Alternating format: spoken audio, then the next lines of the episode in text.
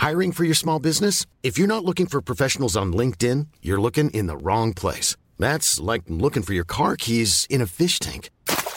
LinkedIn helps you hire professionals you can't find anywhere else, even those who aren't actively searching for a new job but might be open to the perfect role. In a given month, over 70% of LinkedIn users don't even visit other leading job sites. So start looking in the right place. With LinkedIn, you can hire professionals like a professional. Post your free job on linkedin.com slash spoken today. Hey, I'm Ryan Reynolds. At Mint Mobile, we like to do the opposite of what Big Wireless does. They charge you a lot, we charge you a little. So naturally, when they announced they'd be raising their prices due to inflation, we decided to deflate our prices due to not hating you. That's right. We're cutting the price of Mint Unlimited from $30 a month to just $15 a month. Give it a try at mintmobile.com slash switch. $45 upfront for three months plus taxes and fees. Promo for new customers for limited time. Unlimited more than 40 gigabytes per month. Slows. Full terms at mintmobile.com. Yeah.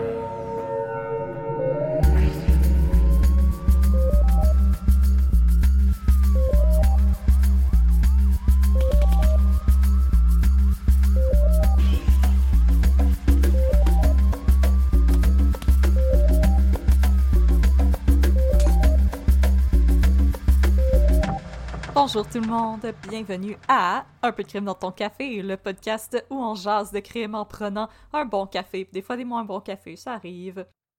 Je serai Audrey, votre animatrice, et bien entendu aujourd'hui je suis avec la brillante, l'érudite, la splendide Catherine. Comment ça va Catherine? Ça va bien! Et toi? C'est la nouvelle année 2023, wouhou! Techniquement on est encore en 2022, mais c'est Future, nous autres, qui vont parler. Faut pas dire ça!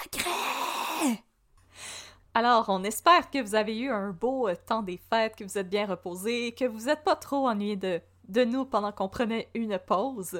Juste assez. Juste assez. On s'est laissé désirer. Oh! oh, Alors, maintenant qu'on est de retour, qu'on est bien reposé, qu'on a passé beaucoup de temps en pyjama, on est prête à retomber dans le monde interlope. Oui!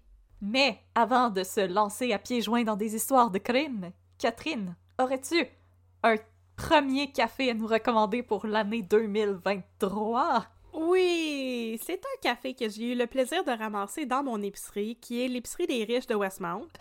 c'est un café qui vient de euh, une entreprise de café de spécialité établie à Montréal, au Canada, en 2020, qui s'appelle Ambrose. A-M-B-R-O-S.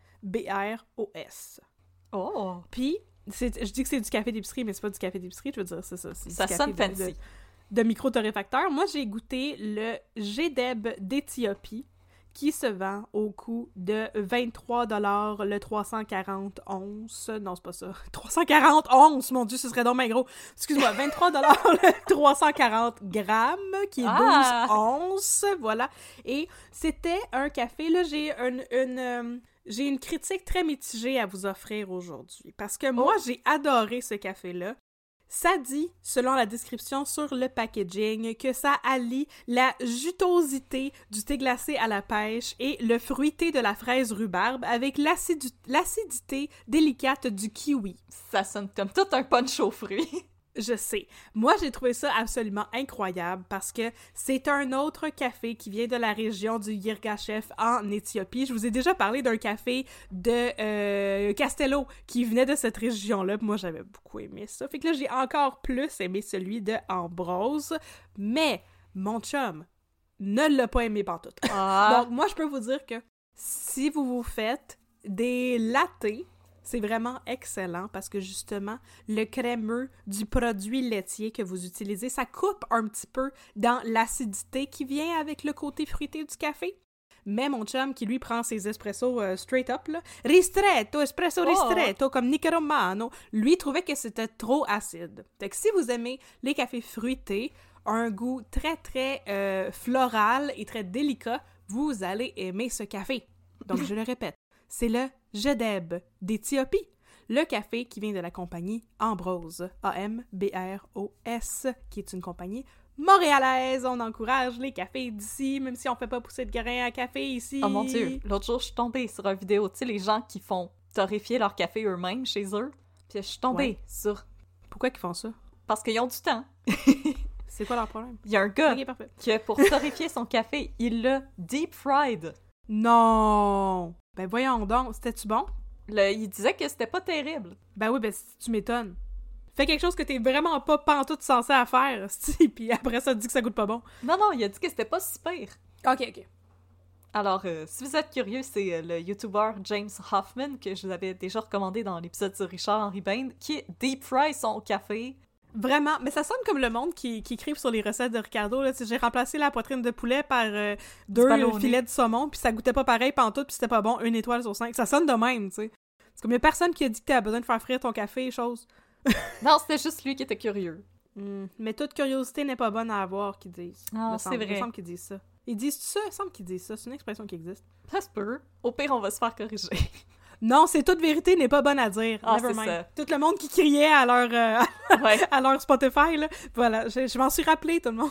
Alors, t'es-tu prête pour mon histoire? T'as même pas dit c'était quoi mon histoire, je te laisse. Excuse-moi, je mets, euh, je mets la charrue devant les bœufs. Hey, c'est ma journée pour les dictons. Hey.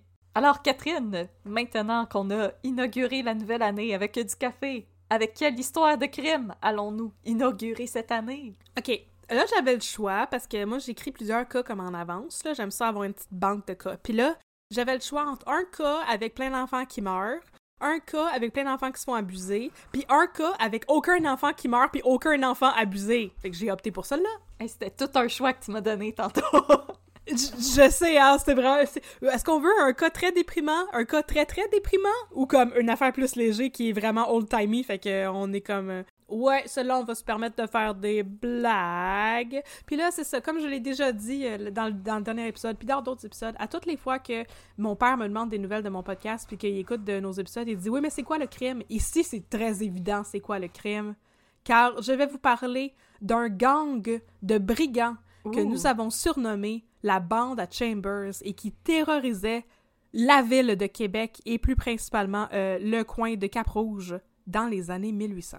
Ça va filer Robin des Bois. Ben, c'est comme Robin des Bois, mais comme Robin des Bois, il est terrible au lieu d'aider les Ah. pauvres.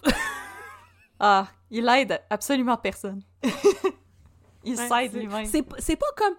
C'est ça, c'est pas comme Robin des Bois. Je le décrirais plus comme Jesse James et sa gang, Oh. mettons. C'est vraiment, c'est des, c'est des méchants qui sont méchants pour le fun d'être méchants. C'est pas pour le fun de... Oh, c'est des truands du Far West. Ouais, c'est des vrais truands, c'est pas pour le fun de voler les riches pour donner aux pauvres.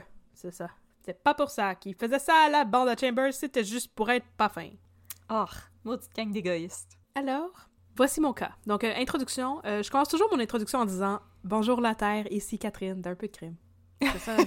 notre message s'adresse à tout le monde dans le monde. Hey. Donc voici l'histoire de la bande à Chambers. Ma source principale, vu que je ne cite jamais mes sources, il y a personne qui m'a repris là-dessus, mais il faut, faut, faut- faut que vous sachiez que j'ai des sources pour vrai. Là, ma source principale était un long article rédigé par un dénommé Pierre-Georges Roy en 1908 et qui comportait vaste nombre de belles citations juicy que je vais pouvoir vous lire plus tard. Ah, j'ai hâte. Je sais, je me suis aussi inspirée du blog de Vicky Lapointe qui s'appelle Patrimoine, Histoire et Multimédia, d'un blog d'anecdotes historiques et du site du répertoire patrimoine culturel du Québec. Donc, êtes-vous prêtre et prêtre à mettre un peu de crime dans votre café et dans votre tennis? Comme j'ai dit, je parle tellement bien. Je me demandais dans quoi d'autre tu voulais mettre Dans votre tennis? notre tennis. Parfait. Je suis prête. Oui, bon, ok, prête. notre histoire commence en 1830. Depuis quelques années, ça va mal à la chope dans la ville de Québec. D'abord, il y a les épidémies de choléra de 1832 à 1834 qui coûtent la vie à une tralée de gens. Et ensuite, entre 1834 et 1835, une bande de méchants brigands terrorise les habitants de Québec à coups de cambriolage et d'attaques armées et même de meurtres. Faites pas ça. Faites pas ça. C'est pas comme ça qu'on se fait des amis. Absolument pas. Le soir, les gens ont tellement peur qu'ils se barricadent dans leur maison. À Québec, personne ne sait qui est derrière ce blitz de terreur. Mais moi je le sais, fait que je vais vous le dire. C'est la bande à Chambers. Est-ce qu'il claque des doigts en arrivant? Pareil comme dans West Side Story. Alors, présentation de la bande à Chambers. Chambers de la bande à Chambers s'appelle Charles Chambers, aussi appelé Cambré dans certains documents pour une raison qui m'échappe complètement. J'aime mieux Chambers, ça a plus de gueule. Cambré. Je, Charles Combray! Ah, Charles Combray! Donc, Charles Chambert, en 1835, est âgé d'environ 30 ans. Il est marié à une jeune fille de 17 ans du nom de Julie Gagné. Qu'est-ce que tu penses de cet euh, écart euh, d'âge, toi? Ben, je sais que dans ce temps-là, c'était rien. Oui. Aujourd'hui, c'est très, très front de pond. C'est pas la moitié plus 7 pantoute, là. Aujourd'hui, ça serait le début d'un post Am I the asshole sur Reddit? Mon chum, j'ai, moi, 17 ans, F 17, euh, et mon chum, M 30. Euh, Mon chum fait des cambriolages. Donc, il est marié à une jeune fille de 17 ans du nom de Julie Gagné. Le frère de Charles Chambers s'appelle Robert Chambers. C'est un avocat de renom. Mais je savais pas que le prénom Julie était aussi vieux, par contre. Je sais, hein, ça fait comme si elle était née en 1990. Ouais, ouais, on dirait quelqu'un avec qui j'étais à l'école. Mais non, parce qu'elle avait 17 ans en 1834. Donc, euh, euh, le frère de Charles Chambers est un avocat de renom. C'est un jour Robert Chambers qui va inaugurer la terrasse du frein à côté du château Frontenac où est-ce qu'il y a le téléphérique qui descend jusque dans le petit Wow! Champlain. il- C'est quand même un honneur. Oui, c'est ça, c'est quand même pas rien. pété la bouteille de champagne direct sur le, péri- sur le téléphérique. sur le téléphérique. Clang! Voilà. Et là, Charles Chambers, euh, quant à lui, est un humble marchand de bois. Un homme respectable et apprécié de tous. Mais vous savez déjà qu'il est pas respectable parce que je vous ai dit qu'il était dans un gang de brigands, mais oubliez Ah. ça deux secondes. Du bois, du bois, quelqu'un veut du bois. Épinette, érable. Contreplaqué. Alors, voici un portrait de Charles Chambers fait par son meilleur ami George Waterworth. Je cite Il était d'une beauté et d'une force peu communes. Une belle tête, des traits réguliers, un cou bien fait, de larges épaules, une démarche aisée prévenait en sa faveur. Il avait des manières engageantes, l'esprit souple, la physionomie presque douce et prévenante, quand il n'avait intérêt qu'à vous séduire et à vous tromper.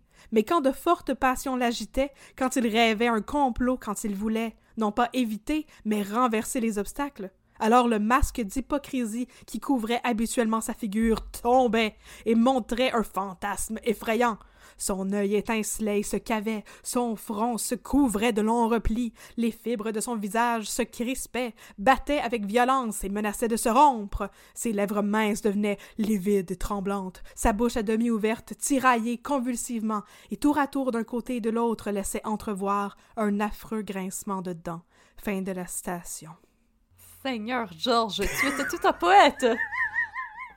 Au début, euh, on aurait dit qu'il avait un méchant crush sur son ami Charles Chambers. Ouais, j'étais comme, j'ai une mauvaise nouvelle pour toi. Je pense que Julie Gagné, c'est Beard. c'est un front. Écoute, J'étais comme, ok, je t'aime vraiment beaucoup, Catherine. Je m'excuse de, te- de jamais t'avoir décrit en des termes aussi c'est quelque chose pareil. Mais on dirait vraiment que c'est un poète dans l'âme, parce que on créerait genre un, Ouais. un- un vilain dans une pièce de Shakespeare. Là. Ça a comme pas de bon sens. Oui, on dirait le début de, voyons, euh, Dr. Jekyll et Mr. Hyde. Exactement! Alors, Charles Chambers était, je vous l'ai dit, un honorable et respectable marchand de bois. Et mais ce que tout le monde ignorait, Et ben chicks, selon George Woodward. et ben ben chic selon George Woodworth, mais ce que tout le monde ignorait, c'est que cette business de marchand de bois était en soi frauduleuse. De nuit, Chambers cambriolait des navires transportant du bois en compagnie d'autres brigands à sa solde, dont son meilleur bro George Waterworth, celui de la description que je viens de vous lire, et il payait aussi les journaliers du port afin que ceux-ci retirent sur les bûches le sceau officiel du roi, histoire que le bois puisse être par la suite revendu, comme si Chambers l'avait obtenu légalement. Que là, ce qui arrivait, c'est que il y avait, il y avait des billots de bois. Sur le bout du billot de bois, il y avait un sceau royal qui était, euh, qui était comme gravé ou qui était euh, marqué au fer Ouais, rouge. là. Fait que là, il payait les journaliers pour chopper une petite tranche sur le bout. Puis ensuite, lui, il volait les billots puis il allait revendre ça. Fais-toi donc une petite tranche euh, d'épinette. Ouais, il, il pouvait ok. faire- utiliser ça pour faire une petite table là, pour des hipsters. C'est pas. Robin des Bois, c'est le sketch de Monty Python, là, Dennis Moore. Celui qui volait des fleurs? Oui. Dennis Moore, Dennis Moore, na na na na na. Exactement, écoute. Fait que là, tout cela fonctionnait à merveille et Chambers avait la réputation d'un marchand de bois tout à fait respectable dans la ville de Québec, mais bien sûr, tout cela dissimulait une façade de crime et de cambriolage en série que je vais vous raconter à l'instant. Oh là! Prochaine partie. La vie secrète d'un criminel geek. Non, c'est une joke. Je voulais faire la vie secrète des geekettes, mais c'est un- une vie secrète de criminel. Alors, à l'insu de tous, Charles Chambers était un brigand redoutable à la tête d'une organisation de brigands redoutables. Chambers avait commencé très tôt sa carrière de criminel en herbe. Non pas en allant à génie en herbe, mais plutôt en en organisant et en pariant sur des combats de coqs. Ah! Donc, soir après soir, il voyageait d'une taverne à l'autre pour parier sur des batailles d'animaux. Pourtant, on dit sur son compte qu'il n'était pas un ivrogne. Son affaire, c'était pas de boire, c'était juste de jouer dans les tavernes. Voulait juste regarder des poulets se donner des coups de bec dans les yeux. C'est ça. Non, gardez votre alcool, apportez-moi deux poulets un petit peu en tabarnak. Euh, Alors, on dit aussi de lui qu'il faisait des affaires illégales dans les tavernes de soir, mais sans préciser quoi. Le texte de Roi dont je vous ai parlé tantôt parle de, je cite, sa science de l'escamotage et de la magie blanche, whatever that means. Oh non, il faisait avec son doigt, là, comme regarde, j'ai enlevé mon doigt. Regarde, gens étaient comme Hey, Ah!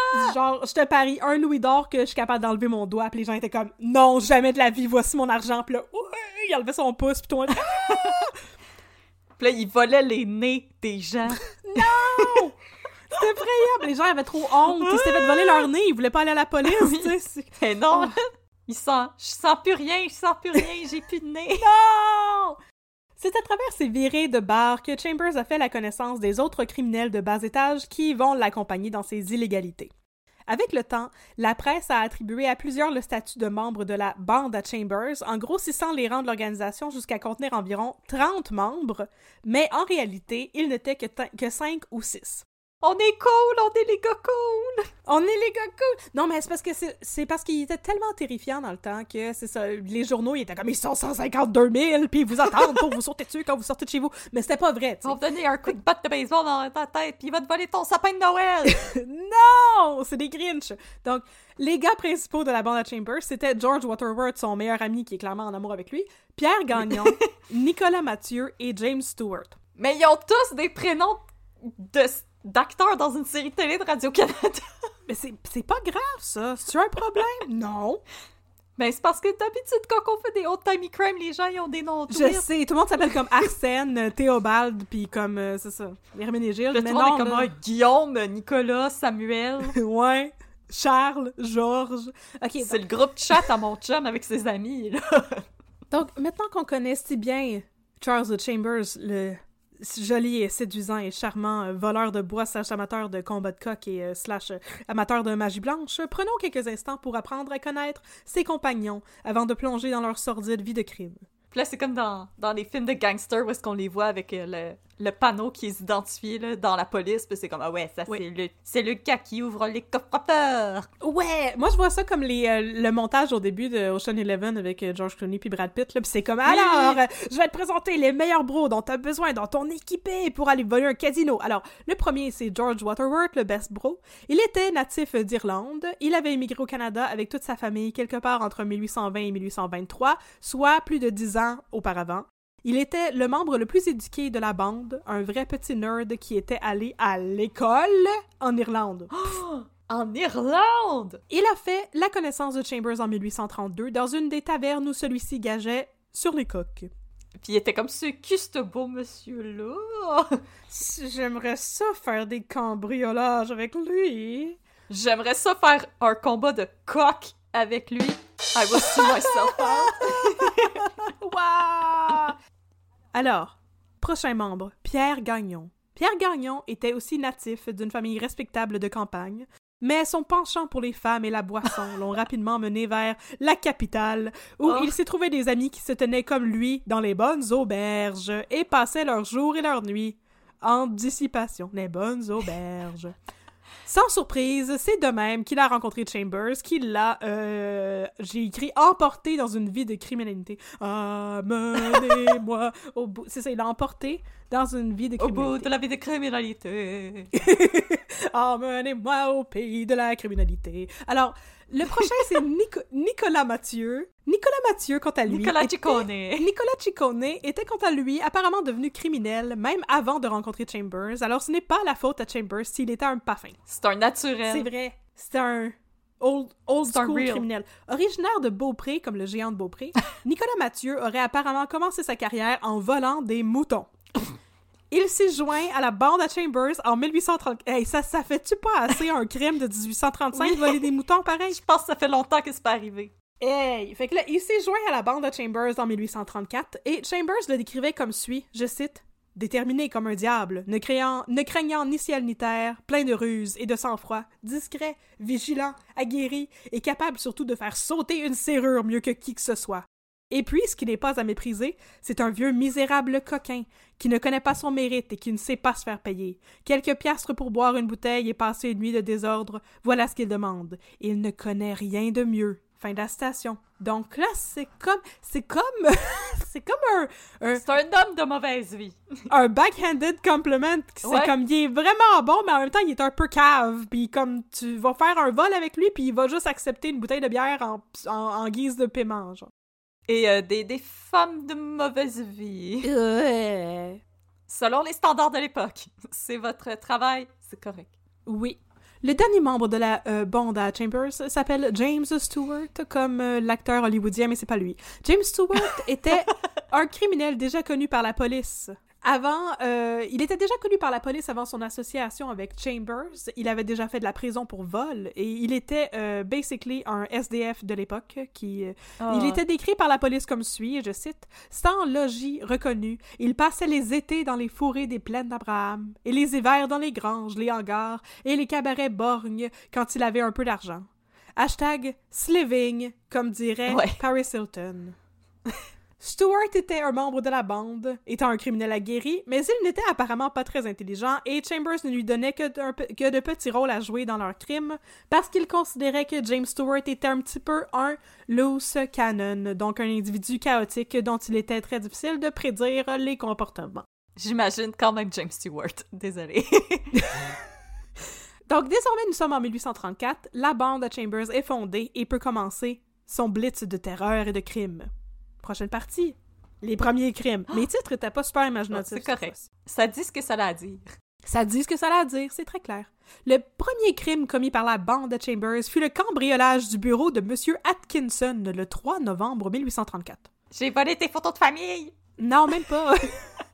M. Atkinson était, comme Charles Chambers, un marchand de bois. En apparence, oh pardon, apparence en fait que les deux hommes faisaient souvent des affaires ensemble, ce qui veut dire que c'était genre doublement pire que Chambers l'ait cambriolé. Donc c'était comme un backstab à un collègue de travail. Oh non, il volait sa job! Le fait est que, dans la nuit du 3 novembre 1834, Chambers, Waterworth et James Stewart, ainsi qu'une autre personne non identifiée, se sont introduits par effraction dans le bureau de M. Atkinson par une fenêtre. Dans le bureau se trouvait un coffre-fort qui, selon le texte de George Chose Chose, Roy, pardon, pesait plus de 8 quintaux, un quintal étant équivalent à environ 100 kg, donc 800 kg, donc quasiment une tonne. Mais il y avait un joueur de hockey qui s'appelait Stéphane Quintal. Fait que maintenant, je vais toujours m'imaginer que ça pèse en combien de Stéphane Quintal? Ça pèse... Ben, c'est plusieurs. Là, c'était 8 Stéphane Quintal. Ouais. Donc, Chambers et ses complices ont réussi à sortir le coffre-fort du bureau parce qu'ils étaient apparemment ben, ben, ben forts et ont réussi à le transporter en chaloupe jusqu'à côté du marché Saint-Paul. Et là, Chambers a réussi à ouvrir le coffre-fort à coups de hache et à l'intérieur, ils ont trouvé 157 louis d'or et quelques piastres. Wow. Voici comment la bande s'est séparée les profits du cambriolage. Je sens que ça a été très égal. Bon, super. Quelques piastres à Stewart et à l'inconnu, 7 louis d'or à George Waterworth et 150 louis d'or à Chambers. Voilà. Ça me oui, hein. très juste. L'autre il voulait juste une bouteille de bière. Ben c'est ça, il y a une femme de mauvaise vie. Donc ensuite vient le vol chez le vieillard paradis. On est un des années 1800, ok? Fait qu'il faut pas avoir trop d'attente par rapport à comme les noms des gens. Fait que le vieillard paradis, on sait pas c'est qui. C'est un vieillard, puis son nom de famille c'était paradis. Bon. Le vieillard paradis était supposément riche et il habitait à Cap-Rouge. Dès l'automne 1834, la bande de Chambers avait décidé de cambrioler le vieux bonhomme, mais quand ils se sont rendus à Cap-Rouge pour procéder au vol, un voisin leur a appris que le vieux schnock avait déménagé à Charlebourg. Le vol devait donc être remis à plus tard. Pas de bol. On rembarque dans le tour! On remonte dans le char, on, on s'en va, on s'en va chez, euh, oh mon dieu, Ashton à la place. Go, go. on s'en va chez Ashton. Donc, le 3 février 1835, la, la bande a quand même réussi à cambrioler le vieux schnock Il Paradis. a pas réussi à se cacher. Non, ils l'ont retrouvé à Charlebourg. Paradis vivait avec sa nièce, une petite jeunesse de 25 ans, et il hébergeait le soir du cambriolage un itinérant, ce qui est très gentil de sa part. Donc, le soir du 8 février 1835, Chambers, Waterworth, Gagnon et Mathieu se sont pointés chez le vieillard Paradis.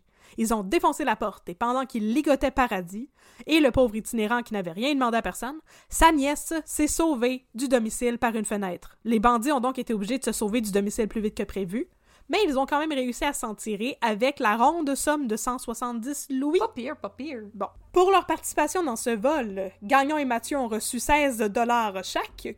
Waterworth a reçu 48 dollars et tout le reste est allé à Charles Chambers. It is good to be the king, Ouais. comme ils disent. Il se gâtait pas mal. Quelques jours plus tard, les mêmes quatre membres de la bande se sont réunis pour commettre un autre cambriolage, celui de la chapelle de la Congrégation, au coin des rues Sainte-Anne et d'Auteuil à Québec. Ils vont voler le cœur du frère André. Oui! Mun- Munis d'un levier, Mathieu et Gagnon ont défoncé une fenêtre qui se trouvait en haut de la porte de la chapelle. Ensuite, un des hommes a réussi à chimi-chimi, gimme-gimme par la fenêtre et à déverrouiller la porte pour laisser entrer les autres. Waterworth resta à l'extérieur avec comme mandat d'assommer quiconque essayerait d'entrer dans la chapelle. Ni et plus les ni trois moins. autres voleurs sont allés en dedans pour tout dévaliser. Ni plus ni moins.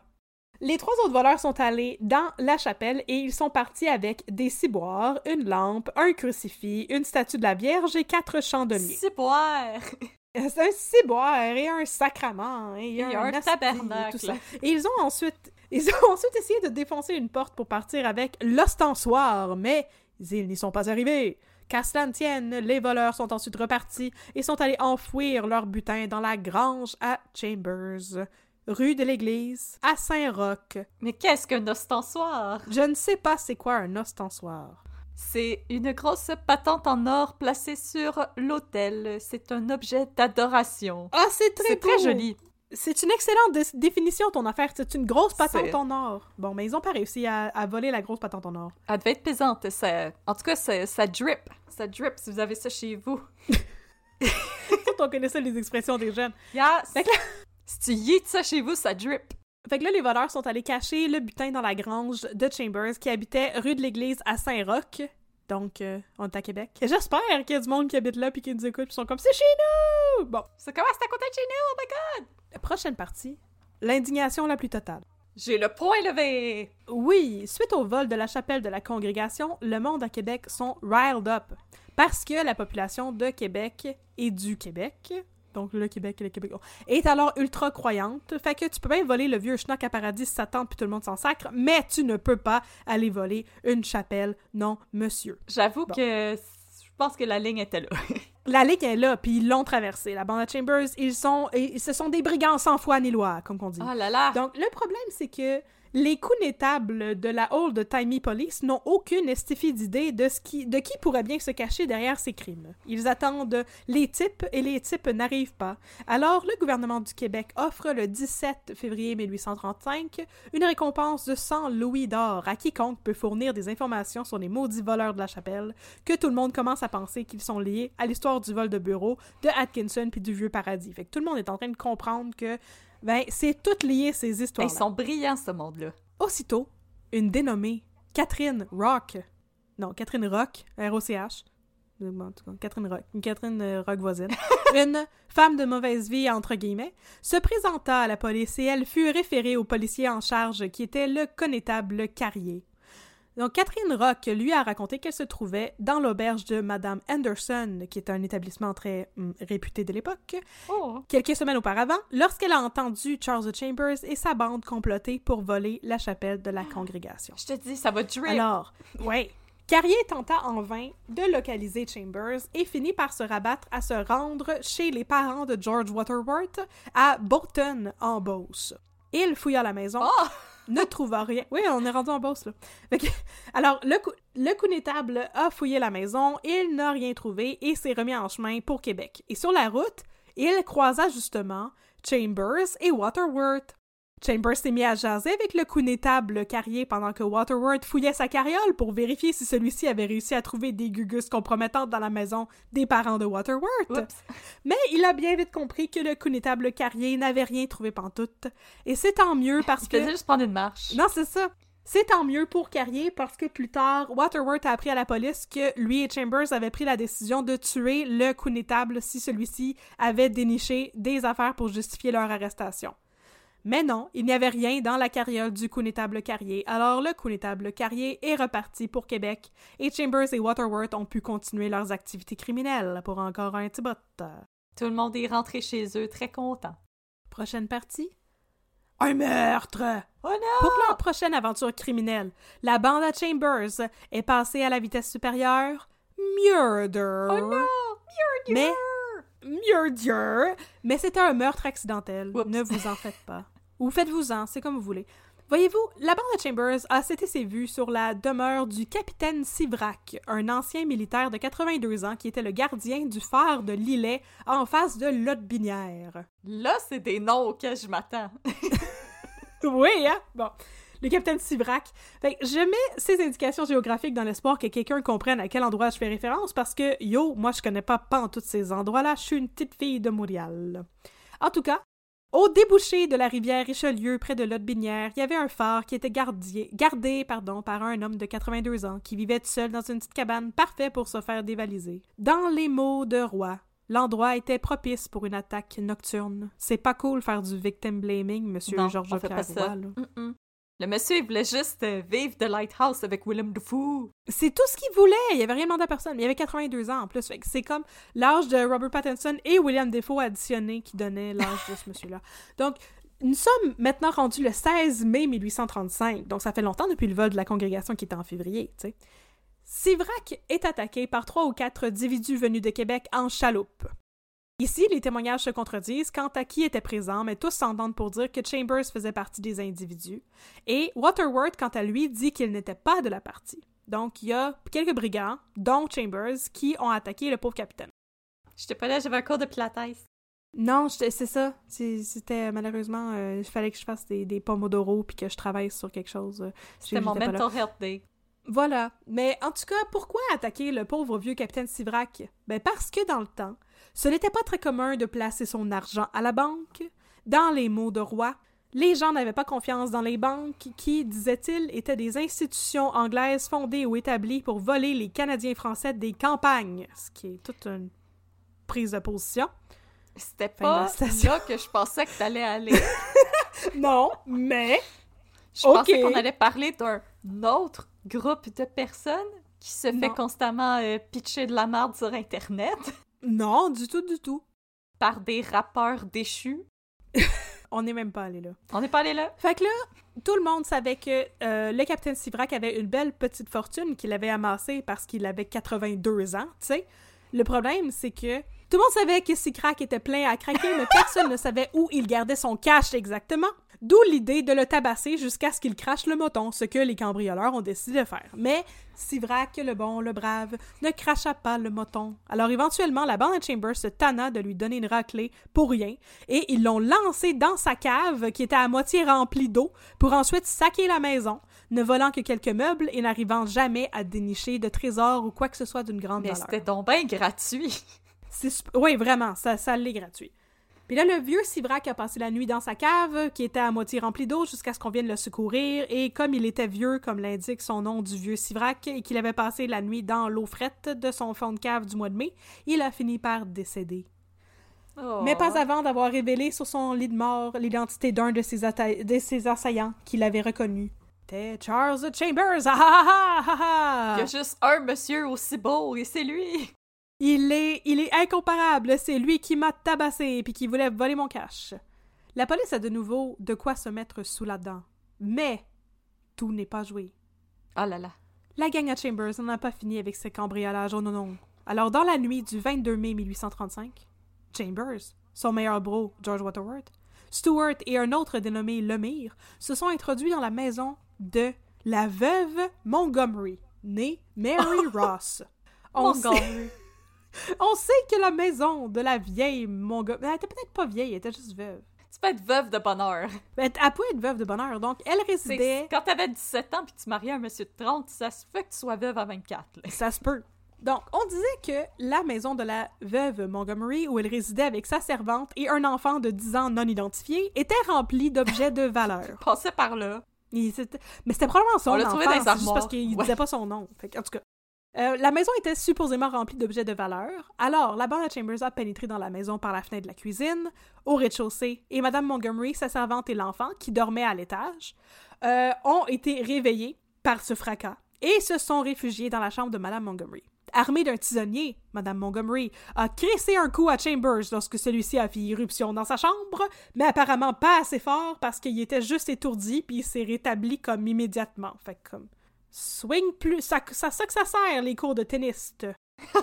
Donc, c'est Chambers que sa barre d'énergie était vraiment pleine. oui, c'est ça. Effectivement, mon Dieu, il a fait un, power-up et il est retourné au combat. Et là, il a ordonné aux trois autres hommes de ligoter les occupants de la maison avec des draps, et puis la bande a entrepris de saquer la maison, fidèle à son habitude. La bande à Chambers est repartie quelques heures plus tard avec toute l'argenterie et les bijoux du domicile. James Stewart, euh, Monsieur Loose Cannon, qui aime beaucoup les femmes de mauvaise vie, euh, avait fait partie de ce cambriolage. Comme je vous l'ai dit tantôt, James Stewart n'était pas un acteur hollywoodien, mais un ivrogne et un petit peu chaotique. Alors, quelques jours après le cambriolage, il se serait saoulé à la taverne et aurait commencé à jaser un peu trop ouvertement du cambriolage de la maison de Madame Montgomery, compromettant oh. la gang à Chambers. Hey, I'm Ryan Reynolds. At Mint Mobile, we like to do the opposite of what Big Wireless does. They charge you a lot.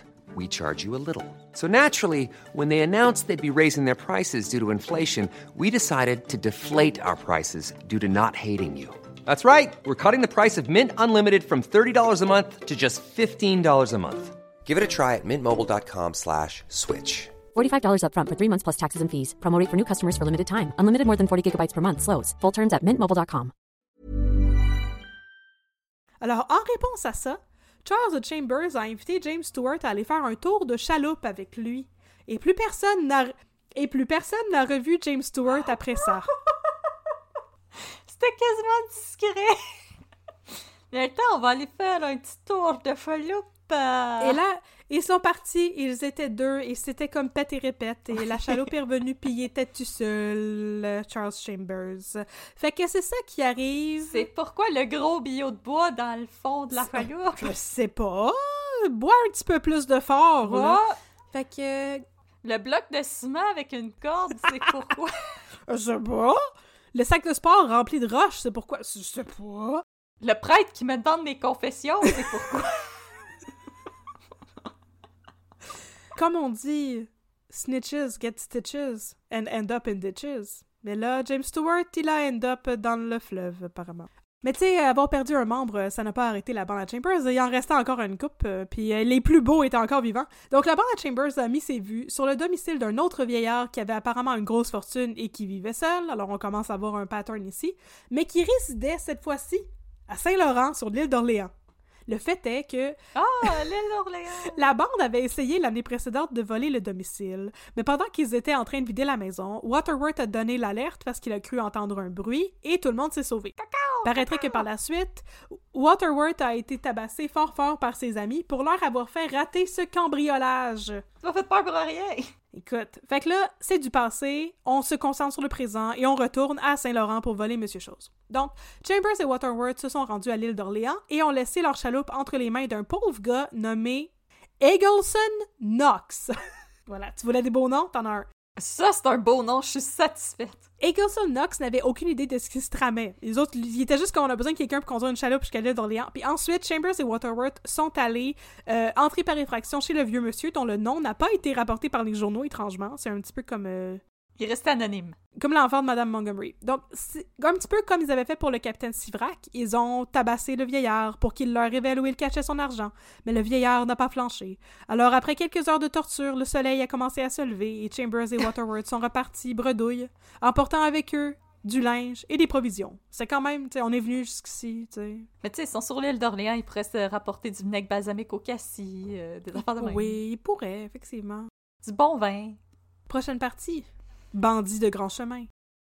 Ensuite, peut-être que la bande de Chambers commençait à manquer de liquidité parce que pour leur prochain crime, ils ont complètement changé de tactique.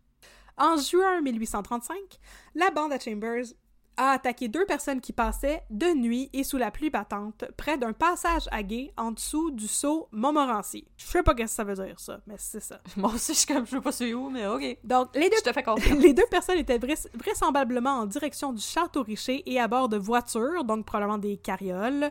Comme des vrais bandits de grand chemin, la bande à Chambers a pris les deux personnes en embuscade, leur bloquant le chemin et criant « La bourse ou la vie !» Et les deux personnes ont aussitôt remis euh, la bourse à, à toute la bande parce qu'ils voulaient sauver leur vie. Voilà, c'est comme euh, dans ton affaire de Père Noël quand il était comme « Est-ce que tu tiens à ta vie? » Oui. Bon, voilà. La bourse ou la Non, vie? pas tant. Rough. Ouais. Ah, là, j'ai juste envie d'écouter la chanson de Adam and the Ants. Stand and deliver, oi, oi, oi, your money or your life. C'est exactement ce qui est arrivé. Donc, ils étaient cinq ou six à chanter cette chanson-là ce soir-là dans la bande à Chambers. Et les 10 personnes qui comprennent mes références aux années 80 aussi sont comme, ouais, excellent. Ouais. Oh, C'est génial, ah, génial. Sauf que là, une des deux personnes qui venait de se faire embusquer a fait une grosse erreur. Oh oh. La personne a reconnu Nicolas Mathieu, qui faisait partie de la bande à Chambers, Hey, Nicolas, tu connais? et, et la personne le lui a dit. Donc, aussitôt, les brigands ont tiré les deux personnes dans leur voiture et les ont tuées. On sait pas trop comment. Certaines sources disaient par noyade. Donc, si vous vous faites euh, cambrioler, évitez de dire aux cambrioleurs que vous savez ils sont qui et que vous allez voir la police, parce que ça se peut qu'ils se débarrassent de vous. Ouais, dites-leur pas, hey, comment il va ton père? Ça fait longtemps que je l'ai pas vu. Oui, c'est ça. Gardez ça pour un autre moment. C'est pas. euh, faut, tu sais, il faut read the room à un moment donné. Là. Donc, ils ont ensuite jeté les corps dans l'eau pour faire croire à une noyade accidentelle, mais le monde n'était pas dû. Encore dans la même chaloupe. Faut que je fasse une précision ici, parce que c'est des, des vieilles histoires. Les sources sont un peu floues parfois. Il n'existe apparemment pas de preuves écrites de ce crime, donc on peut pas savoir s'il a été vraiment commis par Chambers et sa bande. Deux autres meurtres leur ont été imputés, soit les meurtres des frères Griffith, qui étaient des marins. On s'entend, ça, ça ressemble peu au modus operandi de la bande à Chambers jusqu'à maintenant.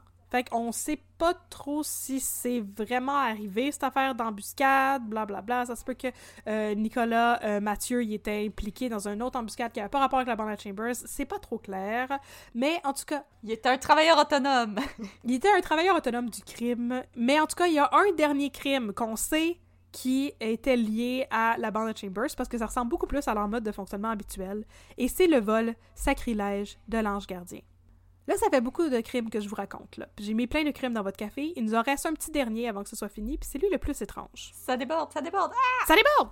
Un soir de pluie, vers 22h, Charles Chambers s'est présenté chez l'abbé Maranda de l'Ange Gardien, qu'apparemment il connaissait très bien. Chambers lui a dit qu'il avait eu un accident de chaloupe et qu'il avait besoin d'un endroit pour dormir pour la nuit. Maranda lui a offert un souper et un lit pour la nuit. Le lendemain matin, en se rendant à l'église pour dire la messe, l'abbé Maranda a constaté qu'un vol sacrilège avait eu lieu, celui des vases sacrés de son église. Charles Chambers, réveillé par euh, toute la commotion, lui a dit que son sacristain avait l'air ben ben ben louche et c'était sans doute le sacristain qui euh, avait volé les vases sacrés. C'est le sacristain. Il a ça dans son nom qu'il a pris les vases sacrés. Le sacristain, le sacré. Ah ah, voilà! Alors c'est vrai qu'il avait l'air louche le sacristain, donc l'abbé Maranda se rendit à la police et le pauvre sacristain qui n'avait rien fait de pantoute, vous l'aurez compris, s'est fait arrêter et a passé quelques jours en prison avant d'être libéré.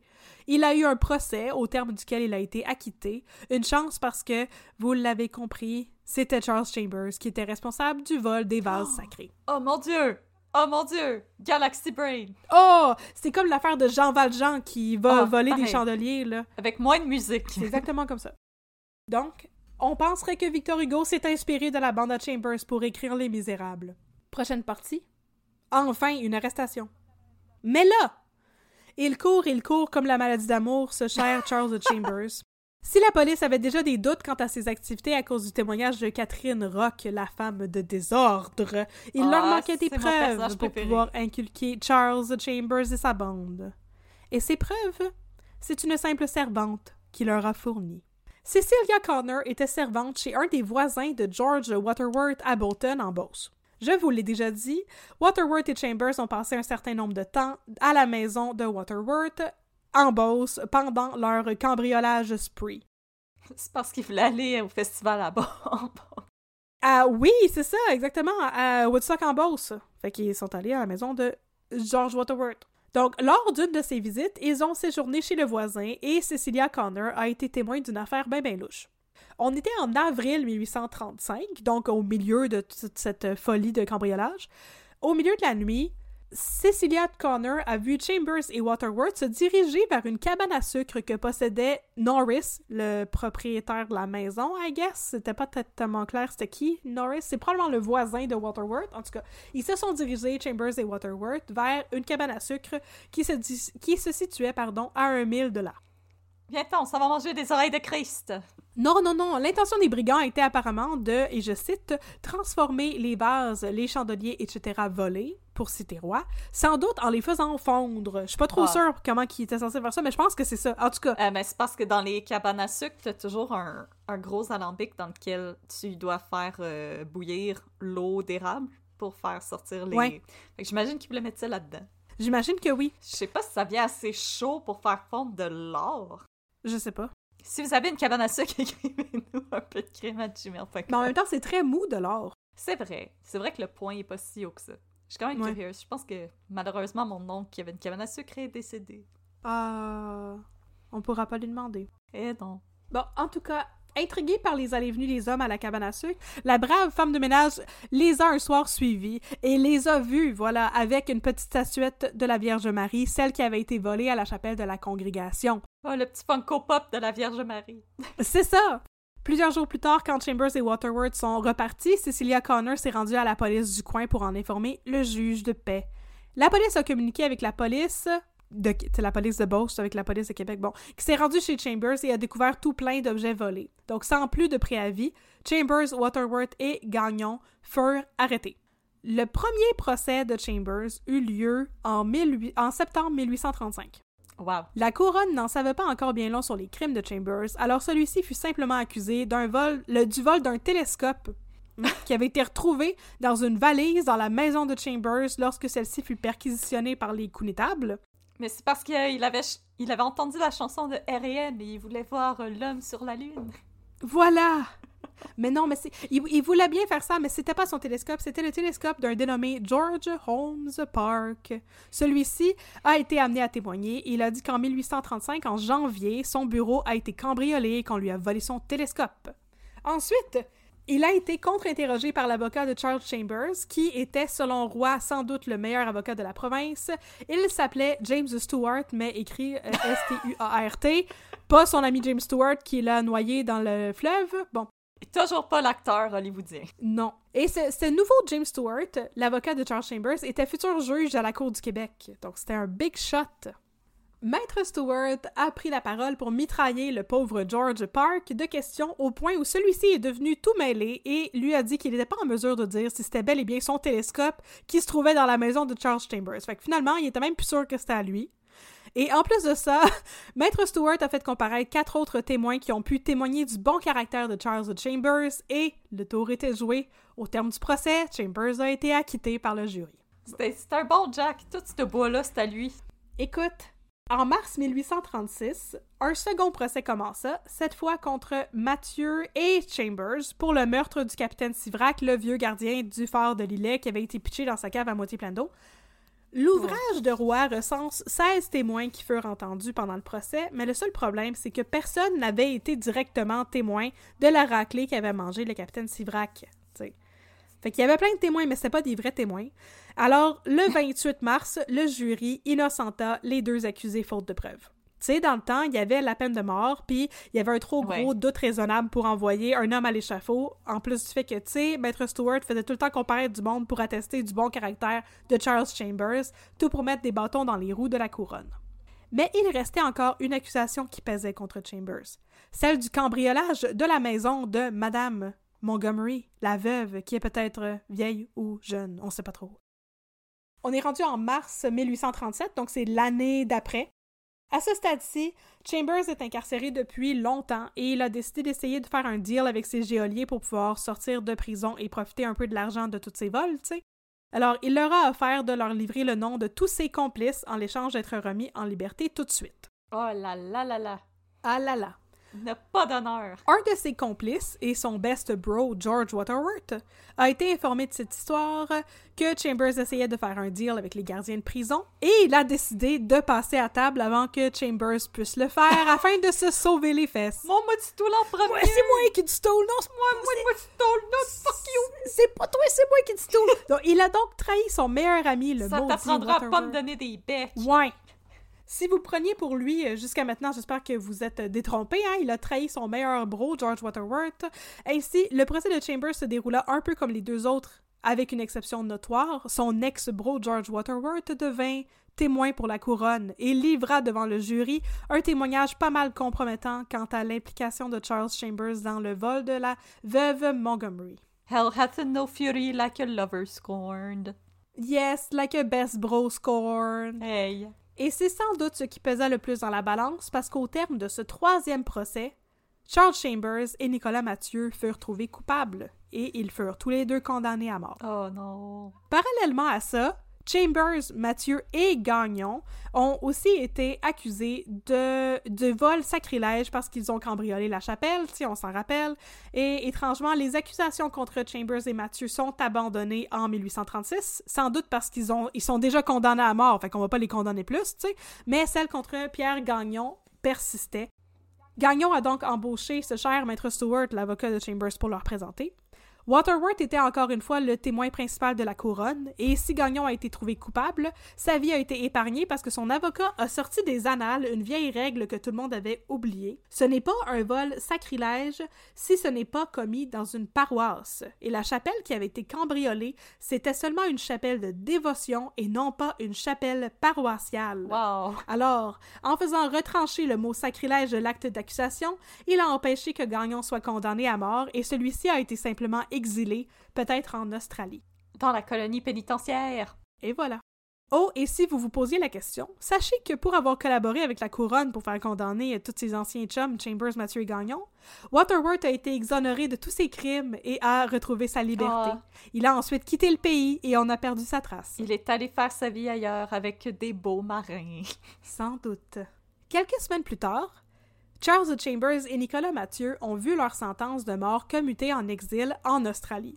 À l'époque, l'Australie était la colonie pénale de l'Angleterre, on le rappelle, et c'est là qu'on chipait les pires criminels. Alors, le 27 mai 1837, ils se sont embarqués sur le gréement à voile, Cérès, en direction de l'Angleterre, où ils allaient changer de navire et continuer leur périple vers la Nouvelle-Galles en Australie, New Wales Vers les kangourous et les koalas.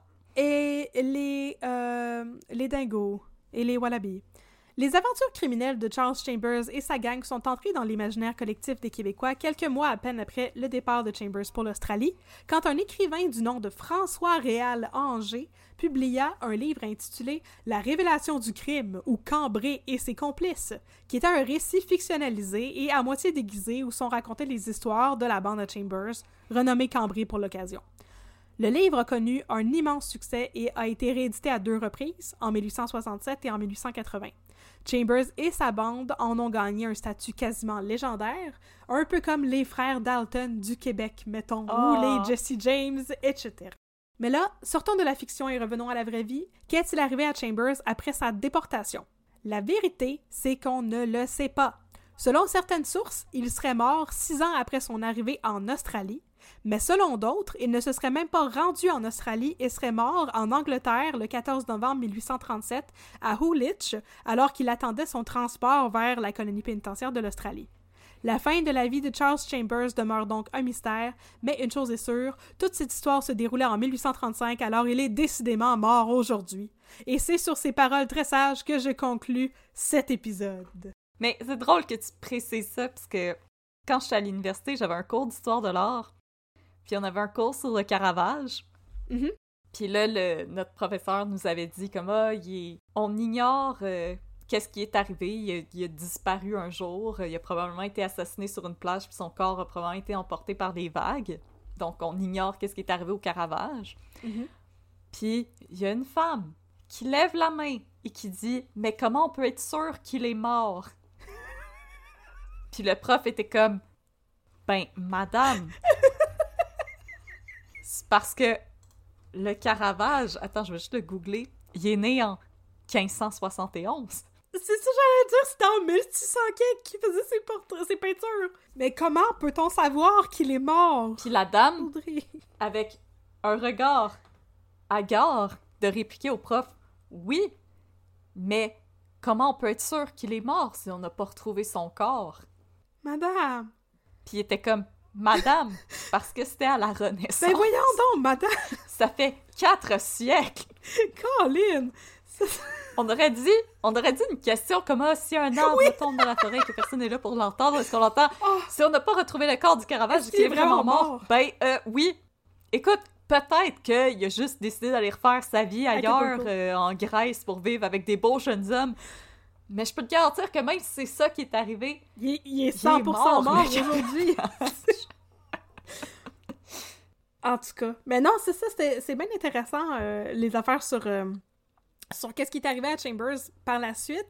Mais c'est ça, sur le blog de Vicky Lapointe, elle faisait beaucoup de... Elle avait fait des recherches dans des... euh, des archives généalogiques et tout, puis elle avait trouvé la trace de des gens qui étaient possiblement Charles Chambers, mais justement, c'était des très très gros possiblement Charles Chambers, que j'ai pas euh, inclus ça dans, dans mon épisode, là, mais c'est ça. Soit euh, il y aurait, tu sais, eu sa sentence en Australie, éventuellement il serait sorti de prison, euh, il aurait refait sa vie en Australie, mais il y avait d'autres sources, il y a plusieurs sources qui disaient qu'il était mort avant même de prendre le bateau pour l'Australie en Angleterre. Il avait genre pogné la grippe puis il était mort, un enfant de même. Ce qui était quelque chose qui arrivait beaucoup en 1830, euh, là on était rendu en 37.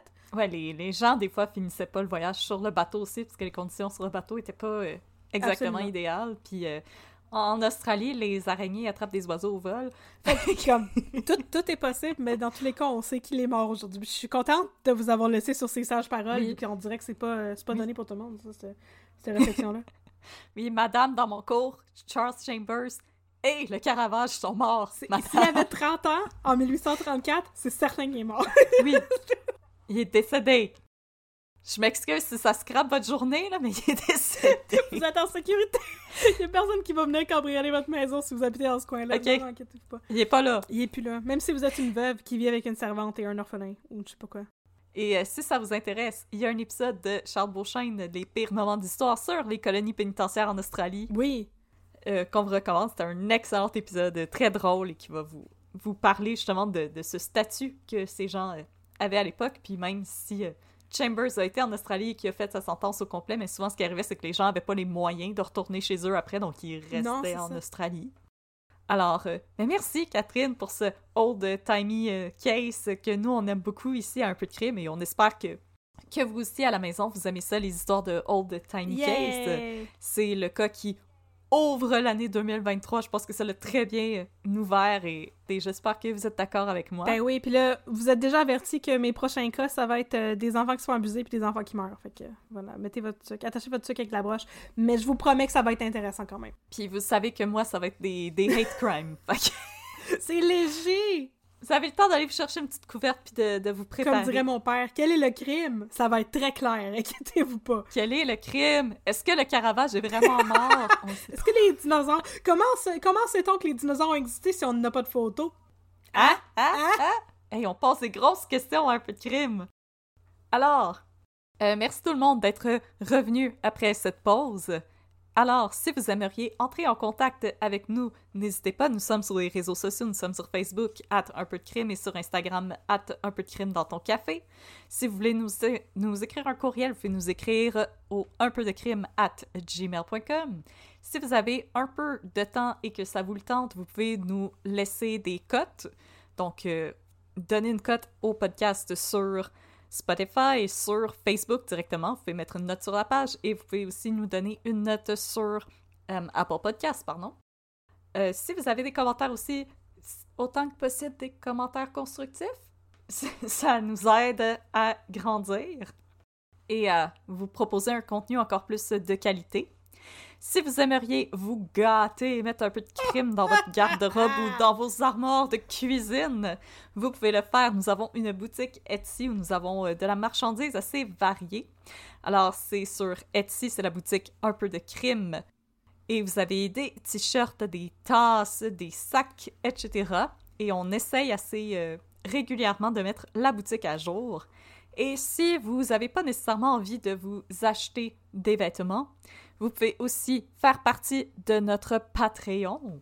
Alors, euh, Patreon, pour ceux celles qui ne connaissent pas, c'est une plateforme de patronage, donc où vous pouvez faire des dons à des créateurs et créatrices de contenu, euh, que ce soit des podcasts, des vidéos YouTube, etc. Alors, nous avons maintenant une page Patreon où vous pouvez euh, vous abonner et nous faire des dons de façon mensuelle.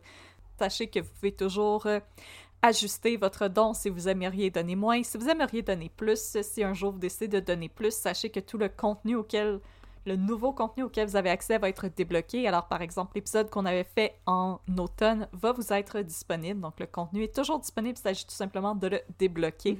Alors, euh, vous pouvez vous payer un petit espresso qui vous donne. Un shout-out en onde pour 3 piastres. Pour 5 dollars, vous avoir un bon vieux café filtre qui vous donne. Un shout-out en onde. C'est une joke. Et un accès à notre communauté Discord. Tu T'imagines si on avait deux fois la même affaire avec exactement la même chose, mais un plus cher. Ça serait tellement niaiseux. Excuse-moi, je me suis trouvé très drôle. Mais...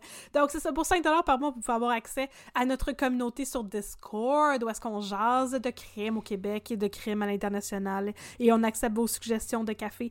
Et on vous donne des suggestions de livres. Yes, sir. Et je parle des vaches en cavale. Ça me fascine. Il faut, il faut. Ensuite, pour 10 vous avez un fancy flat white qui vous donne aussi le shout-out en nom de l'accès au Discord, mais aussi accès à nos épisodes une journée en avance et un contenu bonus à chaque saison, soit quatre fois par année. Ça, c'est pour 10 par mois. Et pour l'automne, notre contenu bonus était un épisode bonus. On vous a fait voter, c'est ce que vous vouliez avoir et maintenant vous l'avez eu. On a livré la marchandise. Et ensuite, pour 15 vous avez le succulent cold brew qui vous donne aussi le chantant en de l'accès au Discord, les épisodes un jour à l'avance, du contenu bonus quatre fois par année et un paquet de trois nouveaux stickers un peu de crime qui sont des stickers exclusifs ainsi que 10% de rabais dans notre boutique en ligne qui est maintenant une boutique Etsy. Yes, sir! Alors voici les options si vous aimeriez vous gâter et nous euh, supporter pour qu'on puisse continuer d'être indépendante. Et pour les shout-outs, nous avons quelqu'un qui s'est abonné pendant notre heure de lunch. Alors on peut le chanter out maintenant! voilà! Parce que vous allez comprendre, Catherine et moi, on enregistre pas mal toujours deux épisodes. Comme ça, si jamais il arrive quelque chose, on est sûr qu'il y a toujours au moins un épisode en banque. Uh-huh. Alors, si des fois vous êtes abonné entre deux épisodes, ça se pourrait que votre shout-out aille juste pas à l'épisode d'après l'autre. Euh, mais là, il y a quelqu'un qui s'est abonné pendant notre heure de lunch. Donc. Alors, voici, tu vois, toi, à ton shout-out, à toi tout seul, Pierre-Olivier. Merci beaucoup, Pierre-Olivier, de t'être abonné à notre Patreon. Merci Yay. pour ton aide. On espère que tu vas aimer le contenu auquel tu as maintenant accès. Yay! Et là, maintenant qu'on a donné toutes ces belles informations, les gens qui n'aiment pas les euh, drames de salles d'attente dans les hôpitaux, Mais qui sont-ils? Qui sont-ils? c'est correct, ça fait peur, les hôpitaux, on comprend ça. Alors, si vous ne voulez pas entendre parler de cette merveilleuse comédie humaine qui est Stat, nous allons vous dire à dans deux semaines pour plus de crimes et plus de café. Mais pour les gens qui veulent du drame Oh. humain, Oh! qui aiment l'odeur des produits nettoyants, Et du purel! qui veulent se faire mettre des bolus. Nos deux minutes de- des- du petit médecin fendant, ça commence. Stat!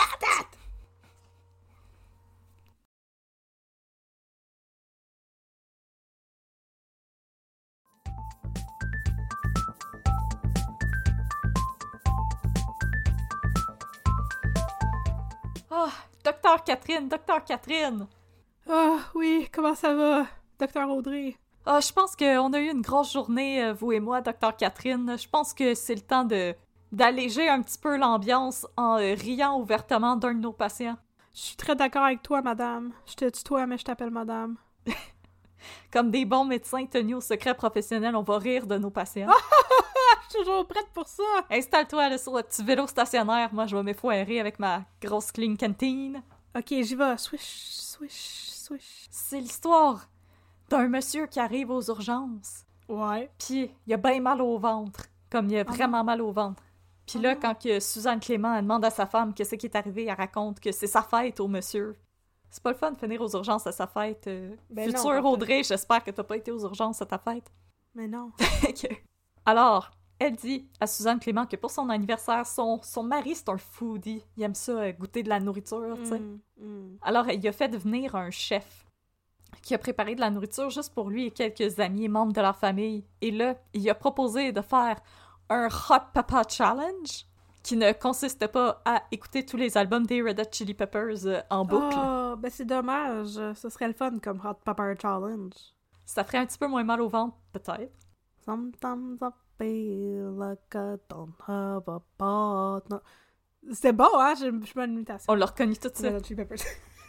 Mais tu portes un peu trop de chandail pour être dans les Red Hot Chili Peppers. c'est ce que je fais pas, genre, euh, assez de drogue. Je suis pas assez... Je suis pas assez euh, drug skinny pour être les Red Hot Chili Peppers. En même temps, toi puis moi, je sais pas comment on pourrait se cacher avec juste un bas. Faudrait comme qu'on se fasse un haut de bikini avec une chaussette. Faudrait... Ce serait plus difficile. C'est plus tough quand t'es une femme. Alors, le monsieur y arrive et il a fait le Red Hot Chili Pepper Challenge. Oui. Alors, on apprend que... Là, je- ça se pourrait que je me trompe. Percer son œsophage ou quelque chose comme ça. Alors, il doit se faire opérer.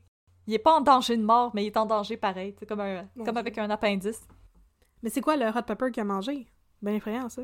Ça doit être le... Est-ce que c'est le Le Ghost Pepper? California Ah, Reaper? peut-être le California. Non, le Carolina Reaper? Ouais, peut-être celui-là. Je me rappelle pas si c'était précisé. Si vous en rappelez, euh, n'hésitez pas à le dire dans les commentaires. Fait que là, le monsieur, tu sais, bien mal au ventre. Puis là, euh, Geneviève Schmidt, elle arrive avec toute sa bonne humeur et sa compassion. Puis elle lui dit euh, Monsieur, je suis ton père, ferme ta gueule. Mhm. Et là, le monsieur dit Non, non, non, je veux pas me faire opérer parce que j'ai peur de me faire endormir. Il a peur de pas se réveiller. Puis tu sais, je, je le file, le monsieur. Moi aussi, quand je me suis fait opérer pour l'appendicite, c'était, c'était quand même l'aspect stressant de, de se faire endormir. C'est correct. Mais là, ils essayent de parler, puis ils sont comme Monsieur, monsieur, parce que si on vous opère pas, là, comme euh, vous allez mourir. Ce qui est comme s'endormir, Ouais, puis définitivement pas se réveiller. Et Geneviève Schmidt, euh, C'est ça. de lui expliquer qu'il s'agit d'une procédure très simple, qu'elle est capable de faire d'une main tout en battant des scores à, à Fortnite avec son autre main, tu sais. Je pensais que dire en battant des gens. Aussi, en punchant son, son chum d'en face. Je peux vous opérer d'une main et de l'autre euh, donner des baffes à quelqu'un. Hey. Skilled à ce point-là. Puis là, le monsieur, il veut pas, il veut pas, il veut pas, mais finalement, il y a un coming to Jesus moment. Puis euh, il comprend qu'il y a pas le choix. il doit se faire opérer. Fait que là, il dit à, à Geneviève Schmidt puis à Suzanne Clément, c'est correct, je vais me faire opérer, c'est correct, mais avant, j'aimerais me confesser. Oui, c'est important Fait ça. que là, ils disent, euh, ben, il dit, oh non, mais là, tu sais, au cas où je me réveille pas, je veux me confesser. Fait que là, les autres sont comme, Euh, d'accord, faites entrer le sacristain. Et on- le monsieur dit, non, non, non, je veux, je veux me confesser à ma femme. Je veux euh, dire à ma femme que j'ai été infidèle. C'est important. Si je meurs, je veux qu'elle le sache. Ok. Alors, il fait venir sa femme, puis il avoue qu'il a été infidèle avec sa sœur. La sœur de sa femme, pas sa sœur. Elle a bien dû réagir. Et là, madame, distribue des gifles à tout le monde. Geneviève Schmidt, il demande si elle a besoin d'aide. La sort. et là, Geneviève Schmidt de tout simplement regarder le tout, hausser les épaules et dire à Suzanne Clément, en tout cas, s'il se réveille, ça va être rough en motadine. Mhm. Alors voilà. Puis c'est-tu réveillé? Ah oui, c'était une opération très simple. ben C'était juste une phobie. Et au lieu de rassurer le monsieur, ils vont le laisser se mettre le pied dans la bouche. Oh mon dieu. Alors voilà. Mais tu sais, c'est comme l'affaire, là, que faut toujours que tu portes des beaux sous-vêtements parce que tu sais pas quand tu pourrais te faire frapper par un Ah, autobus. C'est vrai. Puis en plus, c'est Sébastien Delorme qui conduit l'autobus. Ou qui vient à ta rescousse. On Mhm. sait jamais. L'autre jour, on a eu une livraison, puis j'étais en train d'essayer des vêtements que je venais d'acheter, puis je suis allée à la porte, puis je comprenais pas c'est quoi que la personne me livrait parce que c'était un monsieur qui était habillé comme... C'était un chauffeur de taxi, il était comme en chemise, cravate, puis là, il y avait un sac, puis pendant un split second, je me suis dit, il pourrait sortir un gun puis me tirer dans le chest, puis là, je mourrais avec le chandail que j'essayais, puis je sais même pas si je voulais l'acheter. Puis là, je comptais ça à mon chum après, puis mon chum était comme, mais c'est pas grave.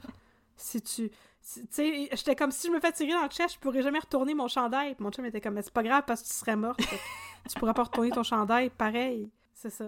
Fait qu'il faut jamais répondre à la porte avec un chandail qu'on pense qu'on veut peut-être retourner, parce qu'on sait jamais quand on va se faire tirer dans le chest par quelqu'un random. Puis finalement, c'était juste ma livraison de nourriture. Ah! C'était- T'avais oublié que tu t'étais fait livrer de la bouffe.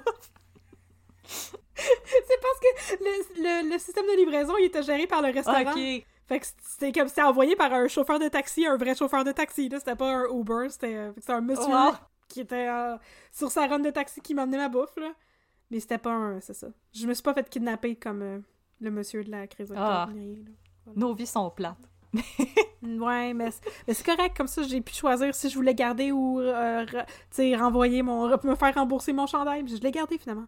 Tout est bien Voilà. qui finit bien, mais maintenant vous le savez, voilà. si vous allez répondre, vous allez répondre à la porte, mettez votre plus belle robe cocktail. Il faut, il faut. D'un coup qu'Éric Bruno s'en vient vous enlever. On sait jamais quand ça peut arriver, ça.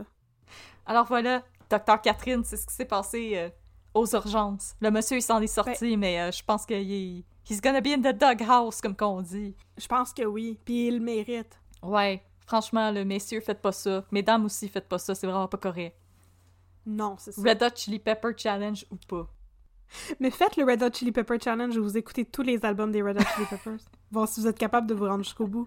Je peux déjà dire que non. Bon, je vais aller euh, faire ça euh, en faisant du vélo stationnaire en attendant d'aller Ouais. opérer quelqu'un. En tenant le rythme, en écoutant euh, Billy California, whatever, c'était quoi la chanson? California. Danny California. Danny California.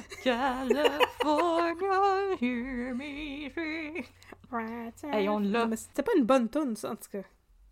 Bon. Hein? Je vais pas dire mon opinion sur les Red Hot Chili Peppers, euh, je veux pas me faire tirer des roches. voilà, qui suis-je pour euh, parler de la qualité des Red Hot Chili Ah, voilà. Peppers? C'est Personne. correct, si vous aimez le rock funk, c'est c'est votre prérogative. Bon, on se laisse là-dessus. Stat, mon chum. Alright, stat!